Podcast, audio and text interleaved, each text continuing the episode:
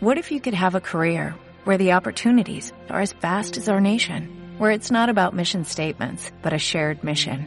At U.S. Customs and Border Protection, we go beyond to protect more than borders, from ship to shore, air to ground, cities to local communities. CBP agents and officers are keeping people safe. Join U.S. Customs and Border Protection and go beyond for something far greater than yourself. Learn more at cbp.gov/careers.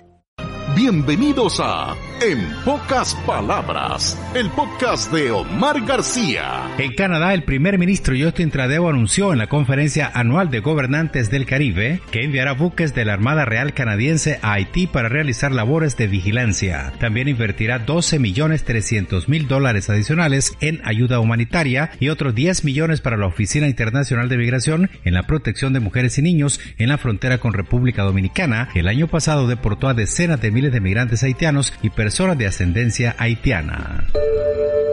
En Ginebra, durante la conferencia de alto nivel sobre financiación de La educación no puede esperar, el secretario general dijo que los conflictos, los desastres climáticos y los desplazamientos impiden que 78 millones de niños asistan a la escuela, mientras decenas de millones solo reciben una enseñanza esporádica. En la actualidad, 222 millones de niños sufren la consecuencia de una educación deficiente.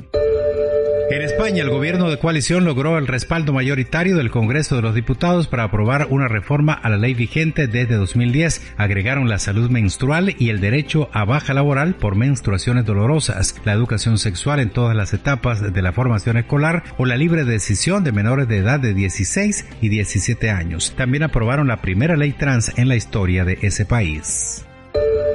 Estados Unidos, asesores independientes de la Administración de Medicinas y Alimentos recomendaron de forma unánime la venta libre del aerosol nasal Narcan para revertir la sobredosis de opioides. El tratamiento Narcan es a base de naloxona y se convertiría en el primer medicamento por sobredosis de opioides que se vende sin receta en ese país. Narcan ya es más vendido en estos casos. En Estados Unidos, la Biblia hebrea más antigua y completa de más de mil años se pone en mayo a la venta por 50 millones de dólares. La casa de subasta Sotheby's describe el documento como el eslabón clave en la historia judía. Data del año 900 de nuestra era y se encuentra en un estado de conservación excepcional. En Turquía y Siria, la Autoridad de Gestión de Desastres y Emergencias registra unos 40.000 fallecidos contabilizados. Sin embargo, dada la dificultad de cuantificar, porque todavía hay bloques o manzanas de viviendas completas destruidas que al no haberse encontrado signos de vida con las cámaras térmicas y los medidores de sonido, se han dejado para la última fase. Consideran entonces que bajo esos escombros, solamente en Turquía puede haber otros 200.000 cadáveres. Las Naciones Unidas emitió un llamamiento humanitario por mil millones de dólares para la población de Turquía que el pasado 6 de febrero sufrió uno de los terremotos más devastadores del último siglo. La plata cubrirá tres meses a 5 millones 200 mil personas en las 11 zonas más afectadas. Facilitará la entrega de ayuda humanitaria en ámbitos como la seguridad alimentaria, la protección, la educación, el agua y el refugio. En Italia, el alto comisionado de la ONU para los Derechos Humanos, Volker Turk, criticó la iniciativa de ley en ese país que podría obstaculizar las tareas de asistencia de las organizaciones humanitarias de búsqueda y salvamento en el Mediterráneo central. La norma exige que los buques de rescate humanitario se dirijan a puerto inmediatamente después de cada rescate, renunciando a otras asistencias de náufragos en peligro aunque estén cerca o sobre la ruta.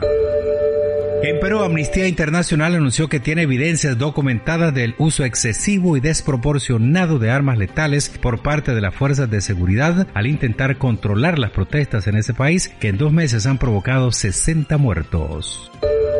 En la conferencia organizada por Países Bajos y Corea del Sur con participación de unos 2.000 delegados militares de empresas tecnológicas y de organizaciones de la sociedad civil, urgieron la regulación del desarrollo y el uso de la inteligencia artificial en el ámbito militar, ante el riesgo, dicen, de consecuencias no deseadas. El texto fue firmado por representantes de más de 60 países, entre los que figuran Estados Unidos y China, también Reino Unido, Francia, Suiza, España, Bolivia, Chile, Ecuador, El Salvador y Guatemala. Gracias por elegirnos entre el infinito mundo de las comunicaciones actuales.